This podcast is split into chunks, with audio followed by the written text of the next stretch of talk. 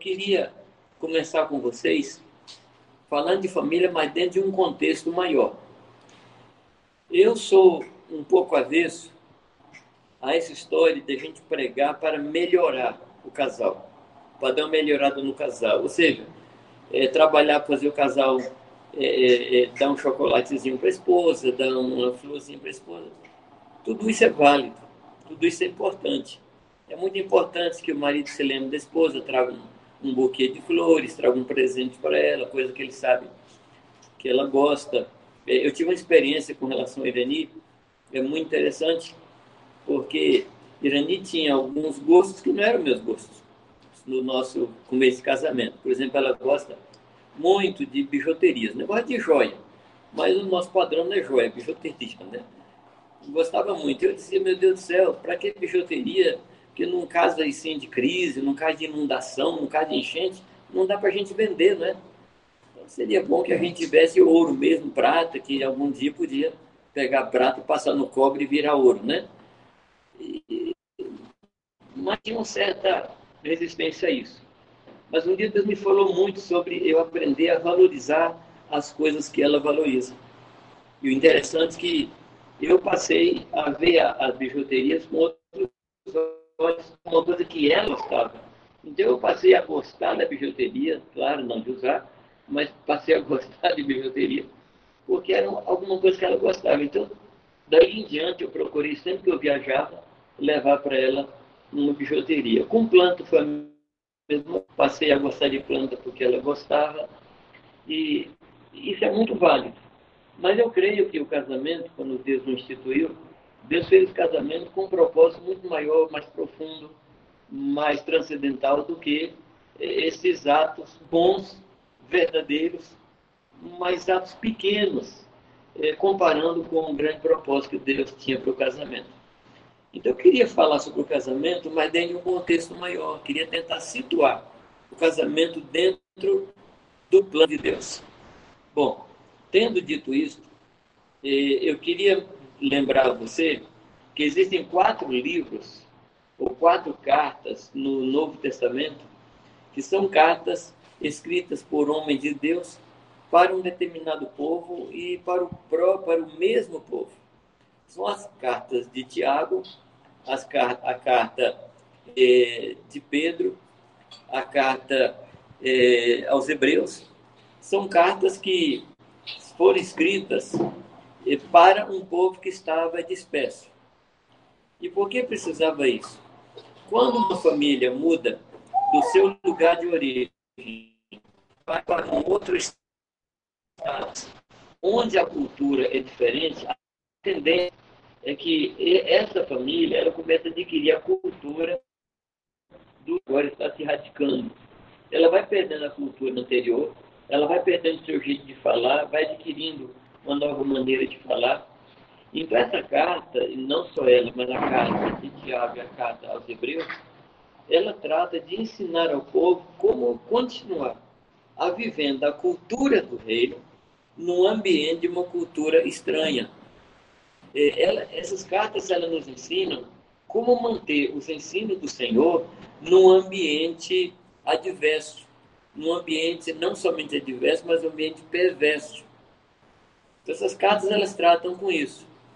E eu não, eu não vou entrar nas outras cartas, a carta de Tiago, a carta aos Hebreus e a segunda carta de Pedro, porque o tempo realmente não dá.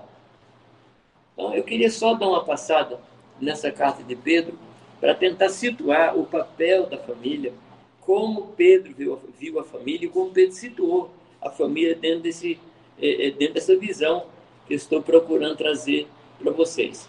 Então, em primeiro lugar, ele, Pedro, nos fala, nos fala da, do destinatário dessa carta. Então ele fala que essa carta é escrita aos estrangeiros, aos dispersos, ao povo que foi disperso pelo mundo. Isso se refere não somente aos judeus, aos judeus nacionais, mas se refere principalmente ao povo de Deus que foi espalhado pela face da terra. Esse povo foi espalhado pela face da terra com um propósito muito específico, que nós vamos ver no capítulo 2, no versículo 9 e 10, que diz que nós somos a, a nação eleita, sacerdócio real, povo de propriedade exclusiva é, de Deus, é, é, nação santa, para anunciarmos as virtudes daquele que nos chamou das trevas para a sua maravilhosa luz. Então Deus nos espalha com um propósito. Deus nos espalha para que anunciemos as suas virtudes ao povo que não conhece. Nunca foi propósito de Deus juntar a igreja num lugar só e fazer a igreja viver nesse espaço ano após ano, ano após ano, somente se alimentando ou retroalimentando. Você sabe que quando a água fica parada, no fim ela não serve mais, ela não presta mais para ser tomada. Lembremos-nos da experiência ou da, da história, do fato de termos o Mar Morto, que é um mar que recebe água do Jordão e não é, manda para lado nenhum. Então a água do Jordão, que é muito boa, chega no Mar Morto e ela se torna morta, sem, sem é, é, possibilidade de irrigar, sem possibilidade de descedentar, sem possibilidade de cozinhar, nada. Por quê? Ela recebeu e não deu. Ela recebeu aquilo que o Rio Jordão jogava, jogou nela, ou nele, no Mar Morto, e ele não deu nada para ninguém. Então, essa carta fala para um povo que é disperso, para um povo que foi espalhado com esse objetivo. É, eu acho que todos vocês que participam dessa congregação, ou todos não, é, a, a, maior parte de, de, vocês não são de Maringá, a maior parte de vocês veio de fora, correto? Então, é uma congregação de dispersos, que saíram dos seus lugares de origem. É, Pedro fala desse povo que foi disperso, e ele fala do que Deus fez. Ele diz que os estrangeiros, Deus elegeu os estrangeiros que está, se você quiser abrir aí a sua Bíblia, para você acompanhar, fica melhor. É, ele fala no capítulo 3, no versículo 3 do capítulo 1, ele diz que esse povo, ele foi gerado de novo, foi regenerado. Aqui, regenerado, é, fala de que houve uma geração natural e houve uma geração espiritual. Então, esse gerado de novo fala isso. E logo que ele fala gerado de novo, vem uma preposição. As preposições na Bíblia são extremamente importantes, que fala de objetivo, no caso aqui, gerar de novo para uma viva esperança. E aí depois disso, ele fala que fomos, é, eleitos para uma viva esperança pela esperança de Jesus Cristo dentre os mortos. O texto fala também que nós fomos guardados na virtude. Então fala, fomos eleitos, fomos regenerados e fomos guardados. Então, primeiro nós somos eleitos. Você foi eleito. Nós vamos depois no capítulo 2, versículo 9, diz que nós somos eleitos pelo Senhor. Foi Deus que nos elegeu. E Efésios diz que nós somos eleitos antes da fundação do templo. Isso significa que Deus não se baseou em nada que houvesse de bom em nós para poder nos eleger. Ele nos elegeu segundo Paulo fala, segundo o beneplácito da sua vontade, ou seja, a boa vontade dele para conosco. Então, sem que houvesse nada em nós que pudesse cativar Deus, que pudesse atrair Deus, que pudesse motivar a Deus, Deus nos elegeu. Deus nos elegeu, matou o cordeiro para nos tirar do pecado e nos deu um objetivo. Elegeu, Deus nos regenerou e Deus nos guardou. Não é guardar no sentido de pôr numa caixinha é guardar no sentido de nos proteger para que pudéssemos cumprir o objetivo para o qual nós existimos. E no versículo 13 do próprio capítulo, do, capítulo 1, ele diz que, portanto, cingindo os lombos do vosso entendimento, sede sóbrios. Queridos, nós estamos vivendo num tempo de muito ataque. Um tempo é que e nós estamos recebendo muita afronta, afronta a respeito da nossa, da nossa fé, da nossa crença, da nossa forma de vida. Estamos recebendo muito ataque a respeito do nosso estilo de vida. Pessoas querem mudar o nosso estilo de vida, tentando fazer com que ele seja diferente do que o Senhor estabeleceu. Por causa disso, nós precisamos cingir os nossos lombos, e o lombo do entendimento. O que é, que é cingir? Cingir é quando você passa é, uma cinta de couro nos lombos, aqui nas costas, para nos manter firmes, nos manter prontos, nos manter preparados e não nos deixar dobrar. Então ele fala para cingir os lombos do entendimento. Então Deus nos deu entendimento e nós não podemos permitir que esse entendimento que Deus nos deu se dobre diante de qualquer argumento, qualquer falácia, qualquer sofisma que tem vindo sobre nós nesses últimos tempos. Então, nós precisamos nos cingir, e aí ele fala: sede sóbrios. Sobriedade é exatamente o oposto de embriaguez. Você vai se lembrar que Efésios capítulo 5 diz: Não vos embriagueis com vinho no qual há dissolução, ou seja, dispersão. E aí ele fala assim: Mas enchei do Espírito Santo. Entende? É interessante que Paulo coloca de um lado o vinho e coloca do outro lado o Espírito Santo. Qual a relação que Paulo faz? A minha compreensão é que se nós nos enchermos de vinho, a gente vai perder o controle para o vinho. Se nós nos enchermos do Espírito Santo, nós vamos perder o controle para o Espírito Santo. E é isso que Deus quer, que nós sejamos cheios do Espírito Santo. E aí, então fala de sobriedade. A sobriedade é a, é a capacidade de ter critério, é a capacidade de pensar nas consequências dos nossos atos, é a capacidade de não ser escandaloso, é a capacidade de não dar motivo de juízo e de afronta, de calúnia é, dos outros em relação a nós da igreja. E ele fala que a gente deve, nesse ambiente que nós estamos, e me parece que essa palavra foi escrita para nós hoje, foi escrita para nós, dia 27 de dezembro de 2020. Esperai inteiramente na graça que se vos ofereceu na revelação de Jesus Cristo. Nós nunca, nunca, eu estou com 72 anos, nunca eu passei por um tempo onde mais eu precisasse de esperança. Eu creio que juntamente comigo você também. Quantas informações, quantas desinformações, quanta fake, quanta coisa que tem vindo contra nós. Quantas palavras que tentam solapar a nossa esperança, solapar a nossa confiança. E Pedro nos diz, de uma maneira assim tão atualizada, ele diz: Esperai inteiramente na graça que se vos ofereceu na revelação de Jesus Cristo. Essa graça, ela vem pela revelação da pessoa de Jesus Cristo.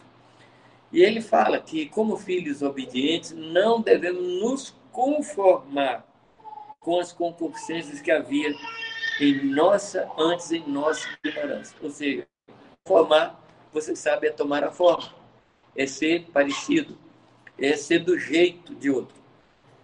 Isso de esperar em Deus, de guardar a esperança, de cingir o lombo do nosso entendimento, vai guardar o nosso coração e vai nos manter firme nesse momento.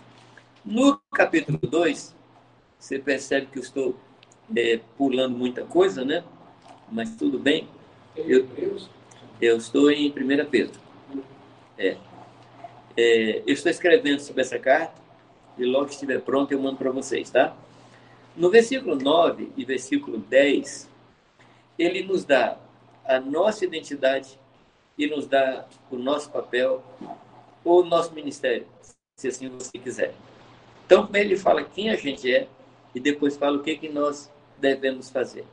Eu acho que muito sério, muito importante. Ele diz que vós sois geração eleita, sacerdócio real, nação santa, o povo de propriedade exclusiva de Deus, né? o povo adquirido para que anuncie as virtudes daquele que nos chamou das trevas para a sua maravilhosa luz. Então, ele fala o que nós somos e para que somos.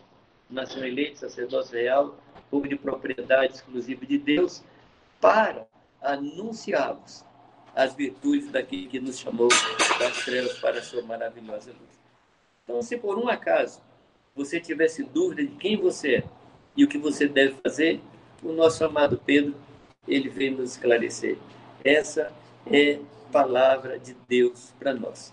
Depois, no capítulo 4, e, e assim com muita é, com muito propósito, eu estou saltando o capítulo 3, aliás, no, no capítulo 4, ele fala da necessidade de nós nos mantermos é, firmes na fé, No versículo 8, ele fala, no versículo 7, ele fala sobre o fim de todas as coisas e a necessidade de nós ter, termos amor ardente de uns para com os outros, fala da necessidade que a gente é, ame um ao outro, hospede um ao outro, sirva um ao outro.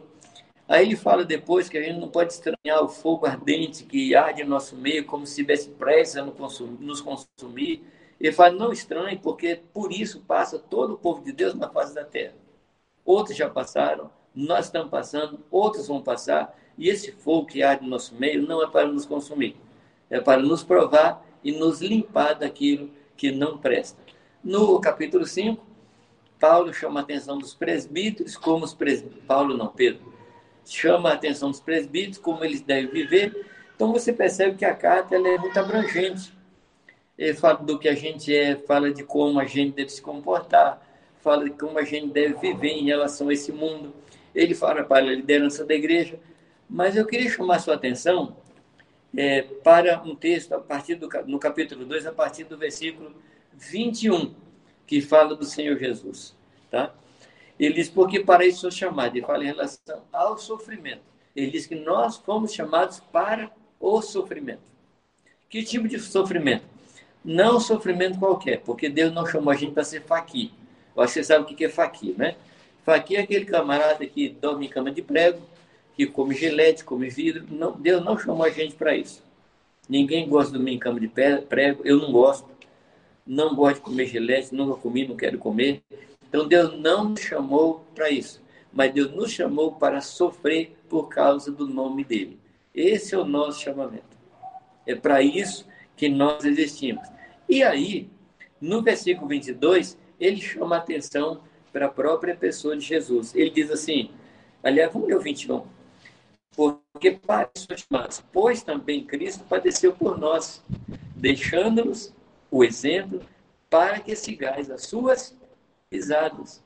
Ou seja, há um rastro para nós seguirmos, há uma trilha que devemos seguir, que é a trilha deixada pelo Senhor Jesus. E aí ele explica como era Jesus. Ele diz: o qual não cometeu pecado, nem na sua boca se achou engano. Então ele está mostrando aqui quais são os passos de Jesus, quais são as pegadas que Jesus deixou. O qual quando o injuriavam, não injuriava. A tendência da gente é quando alguém nos injuria, a gente quer revidar. Jesus não revidou. Eu aprendi uma coisa: nunca se defenda. Você ouviu bem? Nunca se defenda. Se você tem um advogado diante de Deus que advoga a nossa causa dia e noite, então é perda de tempo advogar. Quando você contrata um advogado para lhe defender em alguma causa, você assina uma procuração. E entrega essa procuração na mão do advogado e a partir daí, tudo que o advogado fizer em relação a você vai ser no seu nome, então você não faz mais nada. E Jesus Cristo é o nosso advogado. Por isso, eu não me defendo porque eu tenho alguém que me defende. Agora, olha como é que Jesus encara essa questão de advogado e de juiz. Olha só o qual não cometeu pecado, nem na sua boca se achou engano, o qual, quando injuriava, não injuriava, quando padecia, não ameaçava. Prestou atenção, não? Quando padecia, não ameaçava, mas entregava-se àquele que julga retamente, ou seja, entregava-se ao reto juiz. Interessante que o texto não fala que ele se entregava ao seu advogado. Diz que ele se entregava ao juiz, ele colocava embaixo do julgamento de Deus é disposto a ouvir alguma repreensão do Senhor. Essa era a atitude de Jesus. E ele diz, versículo 24: levando ele mesmo em seu corpo os nossos pecados sobre o madeiro, para que, mortos aos pecados, pudéssemos viver para a justiça, e pelas suas feridas fostes sarados. Porque eres como ovelhas desgarradas, mas agora tens voltado ao pastor e bispo das vossas almas. Gente, nós temos um pastor. Pastor é aquele que cuida. Pastor é aquele que protege. Salmo 23, que você conhece muito bem, diz que o Senhor é o meu pastor. Aí fala de vale de sombra de morte, fala do inimigo à frente da gente, fala de sofrimento, fala de noite escura, mas fala do cuidado de Deus está sobre nós. E a palavra bispo, na língua grega, é a palavra episcopo, ou seja, é aquele que vê de cima. É aquele que, olhando desde o seu lugar, ele compreende o nosso passado, nosso presente, nosso futuro. E ele cuida da gente, supervisionando a nossa vida. Então, meu irmão, queria que você se lembrasse disso. Você tem um pastor e um bispo sobre você, que é o Senhor Jesus Cristo, que sofreu toda sorte de tentação e sabe o que é sofrer. Ele foi tentado por toda sorte de tentação. Então, ele me compreende, ele compreende você. Agora, quero lembrar uma outra coisa. A Bíblia ela não foi escrita por capítulos. Esses capítulos, nós vamos ver agora o versículo, capítulo 3, esses capítulos, eles foram inseridos no texto mais ou menos em 1510, 1520, por dois senhores ingleses. E esses, esses capítulos e versículos foram colocados para facilitar a nossa leitura. E graças a Deus por isso. No entanto, quando a gente lê a Bíblia, quando a gente lê por capítulo, a gente interrompe o assunto. E o assunto aqui não foi interrompido. O que é que Pedro faz? Ele começa falando do nosso comportamento como pessoas que foram dispersas. Ele fala da nossa origem. Nós temos origem em Deus, nós somos gerados de novo, fomos eleitos, somos guardados. Depois ele fala de como nós devemos viver, fala o tipo de vida que nós devemos ter. Mas olha só onde Pedro desemboca. Pedro vai fazendo essa viagem e termina onde? Na família, no relacionamento do casal. Por quê?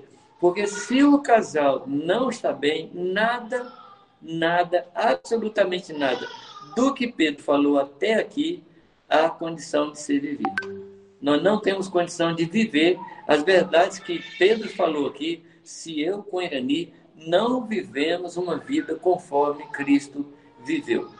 Por isso que aparentemente ele muda de assunto, mas não, ele não muda de assunto.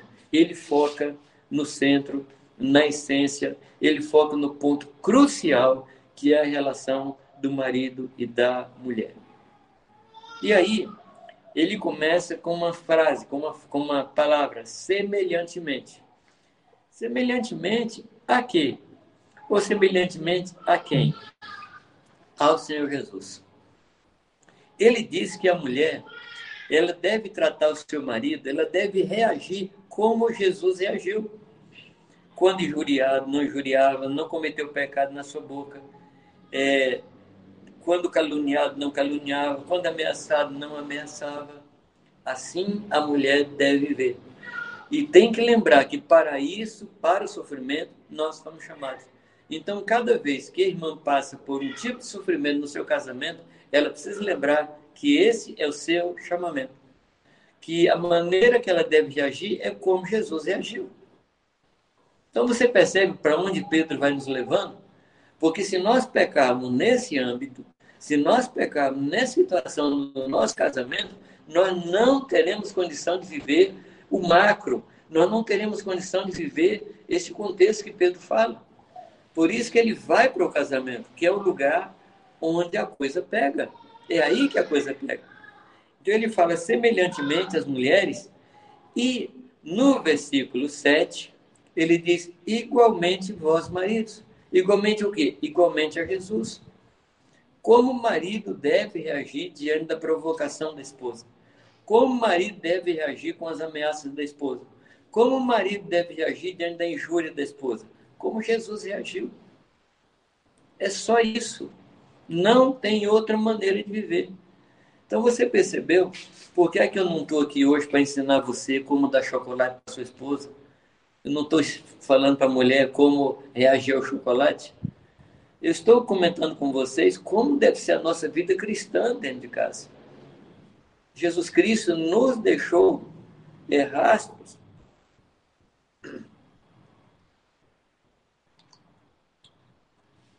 Ele nos deixou pisadas para que nós possamos, desculpa, para que nós possamos seguir.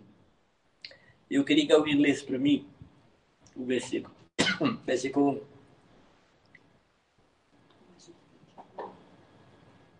Versículo? 13.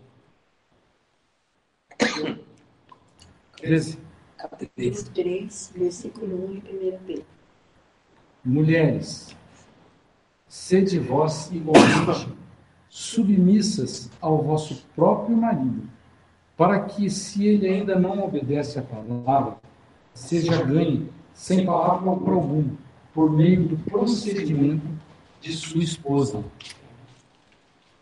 Glórias a Deus. Amém. Aqui está.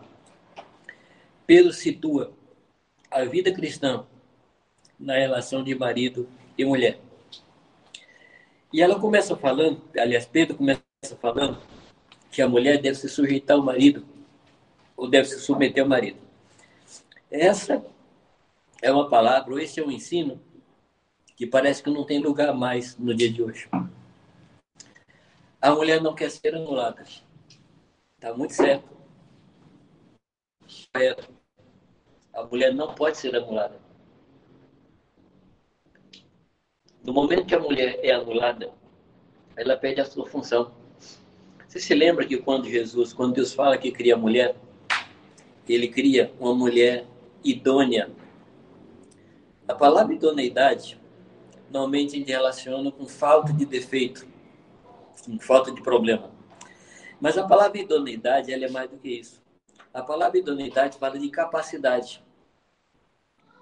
É mais ou menos o seguinte: que Deus deu uma tarefa para a mulher e deu uma caixa de ferramentas com todas as ferramentas necessárias para que ela pudesse ser uma boa esposa e ajudar o marido a fazer a obra de Deus. No sentido bíblico da palavra idoneidade.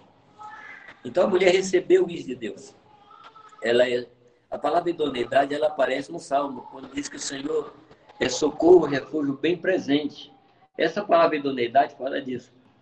Uma mulher que é socorro bem presente. Quando a gente fala em submissão, eu não estou falando de anulação. Eu estou falando de uma mulher que reconhece que se casou com aquele homem porque os dois têm uma missão a realizar. Não tem a ver de submissão ao caráter, à personalidade, à boa vontade ou má vontade do marido, aos caprichos do marido, ao jeito dele ser. A palavra submissão está ligada à própria vontade de Deus. Ou seja, Deus deu uma tarefa para o casal. E o marido recebeu a incumbência de fazer a vontade de Deus. E a mulher vem e ajuda o homem a cumprir essa missão. Na mesma medida que fala que a mulher deve ser submissa, também diz que o homem deve ouvir a Deus e fazer a vontade do Senhor. E é nesse conceito, ou nesse contexto, como você quiser, que a mulher se submete ao homem. A palavra submissão, ela é bem prática. É submissão, está embaixo da mesma missão. Repito, a submissão não é a pessoa do homem. Porque diante de Deus não há macho nem fêmea. Diante de Deus os dois são iguais. Mas Deus deu uma missão e tarefas diferentes. Deus deu ao homem a função de administrar todas as coisas. Se você se lembrar de Gênesis, a palavra diz que Deus colocou o homem no jardim e colocou esse homem para administrar o jardim. Quando Deus entrega o homem, quando Deus entrega ao homem a mulher, essa tarefa ela tem um crescimento exponencial. Porque ao invés de cuidar só do jardim, ele passa a cuidar de toda a terra. Então, é, é, aí que a gente precisa compreender, é nesse contexto que a gente precisa compreender missão e submissão. Então, eu repito, nenhum homem pode dizer assim, porque eu sou homem, você tem que submeter a mim. Isso não existe na Bíblia. Isso não existe. A submissão está ligada a uma missão. Então, se o homem não faz nada diante de Deus, como é que ele pode cobrar submissão? Então, fica um não fazendo nada e outro ajudando? É ridículo. É ridículo. Com isso aqui, eu não estou é, validando atitudes de rebelião de nenhuma mulher. Eu não estou validando, eu não estou corroborando atitude rebelde de nenhuma mulher. Mas eu estou aqui é, é, desafiando, admoestando os homens a buscar de Deus a função da sua casa, a função da sua família. Correto? Eu acho que A gente precisa esclarecer esse ponto. Então a mulher se submete ao marido. E ele ensina aqui como a mulher deve viver a vida comum no lar. Ele fala que a mulher não deve ter uma atitude de ensino, de governo sobre o homem, mas deve ter uma atitude é, de silêncio diante da provocação, como Jesus Cristo. E diz assim: se a mulher tem algum homem que não obedece, interessante que não fala se a mulher tem algum marido que não é crente. Não é isso, não. Se a mulher tem um marido que não obedece, porque você sabe que tem muito marido crente que não obedece ao Senhor. Mas não compete à mulher cobrar do homem essa situação. O texto diz que ela, pelo seu porte de santidade, pelo seu porte de amor a Deus, ela vai ganhar o um marido sem palavras. É isso que a palavra de Deus ensina nesse texto. Aí depois fala do homem. Igualmente, vós, maridos, coabitai, ou vivei a vida comum lá com entendimento. A palavra entendimento aqui, ela tanto pode ser sabedoria, como pode ser inteligência, ou pode ser as três coisas. Eu preciso aprender a viver na minha casa com sabedoria, com inteligência, com entendimento, procurando compreender quem é minha esposa, procurando compreender a sua personalidade, procurando compreender a sua cultura. Quando a gente se casa, a gente vem de duas culturas distintas. E o segredo é não levar essas culturas do tempo de solteiro e manter essas duas culturas. Quando a palavra fala de deixar pai e mãe, não está falando de abandonar, está falando em termos culturais, em termos de obediência, no sentido que ela agora, a mulher, ela tem uma outra cultura com seu marido. Falando de outra, em outra, de outra forma, eles vêm com essas duas culturas, que não pode ser abandonado, porque a cultura faz parte da gente, e a partir de um determinado momento, a gente forma uma terceira cultura. E essa cultura que é a cultura válida. Nós temos quatro filhos, três filhas que já se casaram, que têm os seus filhos, e a cultura de cada uma das casas é bem diferente da cultura que nós temos. Nós mantemos em nossa cultura mas as nossas filhas, com seus maridos, estabeleceram novas culturas. E nós não dizemos que está certo ou está errado. É a cultura. Cultura não é questão de estar tá certo ou errado. É uma nova cultura. E ele fala que o marido deve viver, então, com entendimento. E ele explica como é que é esse entendimento, dando honra à mulher como vaso mais fraco. Interessante que aqui é uma palavra de comparação, né? Vaso mais fraco. Ora, se fala de mais fraco, tem alguém fraco atrás aí. E quem é esse fraco? É o homem. O homem também é fraco. Eu não estou falando de força física. Porque se a gente for comparar a força física, a mulher tem muito mais resistência que o homem. O homem ele tem mais arrancada. A mulher tem mais persistência. Eu tenho uma comparação, não sei nem se eu devo fazer aqui agora. Mas se a gente pensar em animais, a gente tem o burro e a gente tem o cavalo correto? Desculpa que não tem nada de, de ofensa. O burro, quando você põe uma carga sobre ele, ele é capaz de andar muito tempo naquele passo pequeno, resistência. Já o cavalo, ele é de arranque. Não se ofenda, mas o homem ele é mais arranque, a mulher é mais resistência, a mulher é mais persistência. São características. Não é defeito, não é pecado, são formas de ser. E a gente precisa compreender isso. O homem, ele tem uma característica de Deus, uma característica profética. O homem é capaz de chegar para a mulher e falar assim, escuta, querida, estou querendo comprar um terreno para a gente construir uma casa lá no outro bairro. Mulher vai se voltar para o homem e falar assim, querido, tudo bem, vamos comprar um terreno, mas hoje as crianças estão precisando de sapato. Então você percebe que um é profético, o outro é pastoral. Se não fosse assim, o casamento não daria certo. Você já pensou se os dois fossem profetas, sair comprando terreno, comprando terreno, comprando terreno, e os meninos descalços? Ou comprando sapato, comprando sapato, comprando sapato e sem futuro? Então Deus fez assim. Viver a vida comum lá com entendimento é a gente aprender a entender as diferenças, não somente conviver, mas aproveitar a diferença, tirar lucro da diferença. O homem entende que a mulher é um vaso mais frágil fragilidade é essa? fragilidade mais emocional. E Deus fez a mulher assim, não é defeito. Assim como o cristal, ele é mais frágil que um copo de vidro da Sica, né? Não sei se os mais novos lembram disso. Mas qual dos dois é defeituoso? Nenhum. Que tem funções diferentes, tem jeito diferente de ser. E quando um vaso é frágil, a gente guarda esse, é, é, guarda esse vaso no lugar onde ele é mais protegido. Então, o marido tem essa função de proteger, de abrigar. O marido ele é mais aventura, a mulher é mais o bem-estar, é mais a situação presente. A mulher é o eixo da casa. O homem é aquele que empurra essa casa adiante. E aí ele fala que nós somos cordeiros da graça, somos cordeiros da graça da vida. Ou seja, a primeira condição de homem e mulher não é ser marido e ser esposa. A primeira condição do casamento é a condição de irmãos. Nós somos irmãos. Irani é minha irmã em Cristo. Eu sou irmão em Cristo da Irani. Então, a primeira forma que eu tenho para tratar a Irani, eu tenho que tratar ele como minha irmã em Cristo. E como é que a gente trata as irmãs?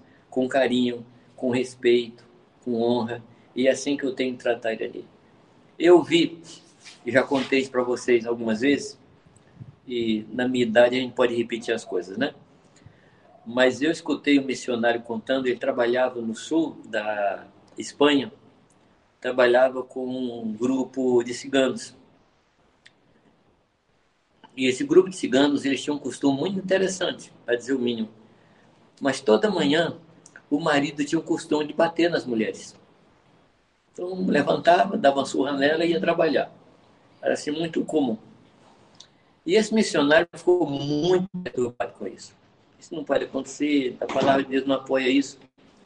E ele conversou com outro missionário da região, e esse missionário falou para ele, o nome dele é Fernando, ele falou, Fernando, se você ainda quiser manter o seu ministério entre os ciganos, não entra nisso. Isso é da cultura deles, as mulheres estão acostumadas. Ele falou, mas não pode ser. Falou, não entra.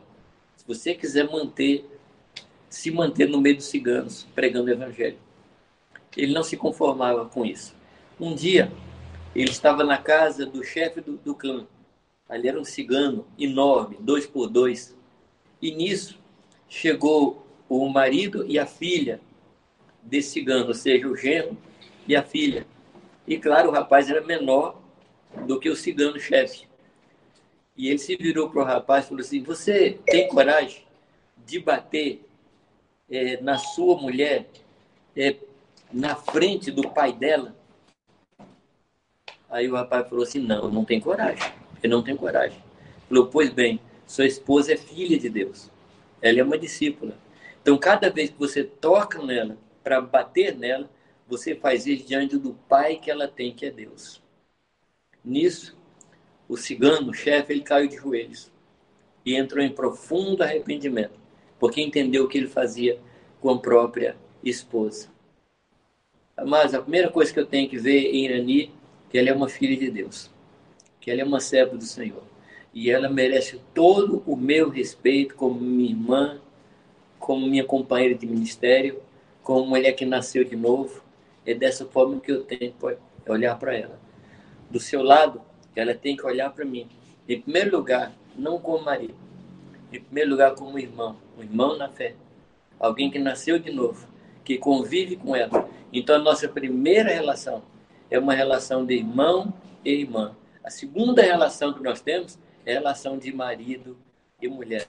Eu quero dizer para você que isso vai fazer toda a diferença no seu casamento.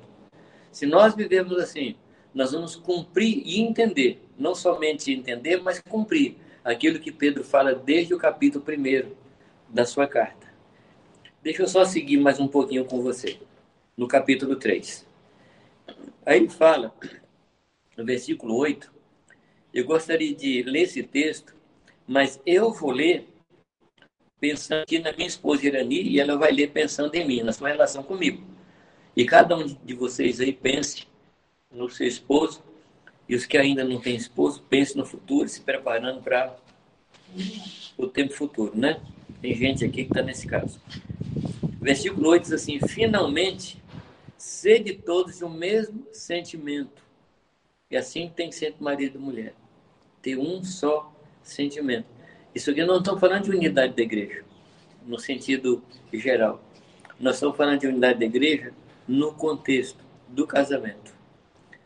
Sede todos de um mesmo sentimento, compassivos. Muitas vezes falta compaixão entre nós. A palavra compaixão significa sentir a dor do outro. Quantas vezes a gente vê a esposa como mandou e fala assim, essa mulher é muito mole. A mulher vê o marido como mandou e fala assim, homem é muito frouxo. Isso não é compaixão. Isso não é compaixão. Então, compaixão é sentir a dor do outro. E olha mais, amando os irmãos entranhavelmente misericordiosos e afáveis, ter esses sentimentos de misericórdia e afeto para com o irmão. Não tornando mal por mal. Ah, que vontade de ver alguma coisa que a mulher faz e querer é, bater com a mesma pancada, sentimento de vingança. O que, que ele diz? Não tomando mal por mal, ou injúria por injúria. Antes, pelo contrário, bem dizendo, sabendo que para isto foste chamado, para que por herança alcanceis a bênção. Eu queria voltar no versículo 7, no final do versículo 7. Aqui ele diz: para a gente alcançar a herança, que é bênção para nós. Deus tem reservado a bênção para nós. Mas olha só o que acontece no versículo 7. Se não vivemos, se não vivemos em orações são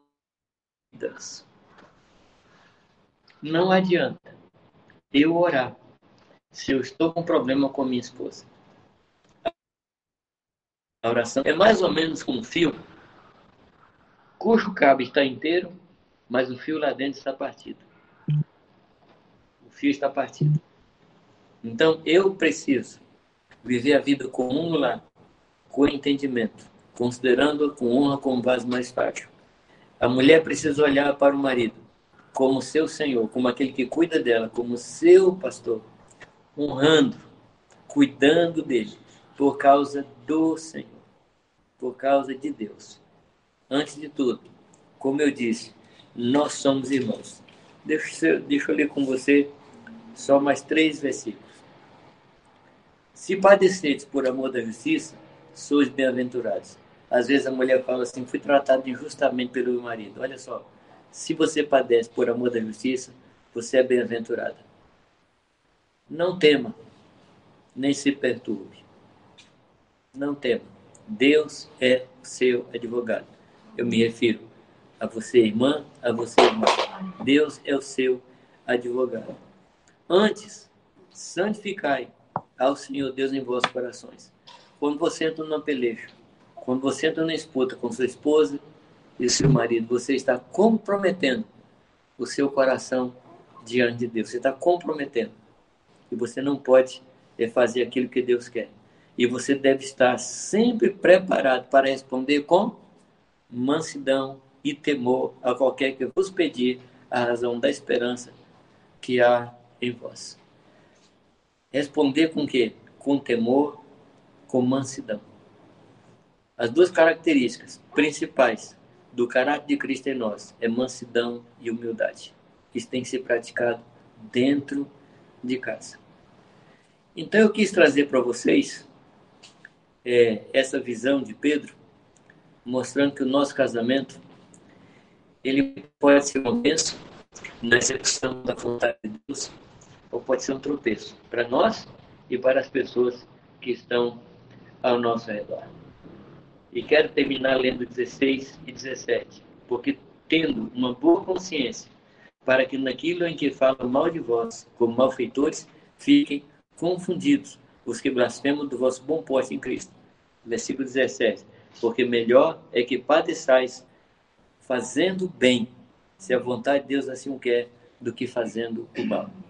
Quero desafiar você a estudar em casa esta carta lendo a partir dessa visão de nós como casal, de nós como família, sendo o centro da realização de Deus aqui na face da terra.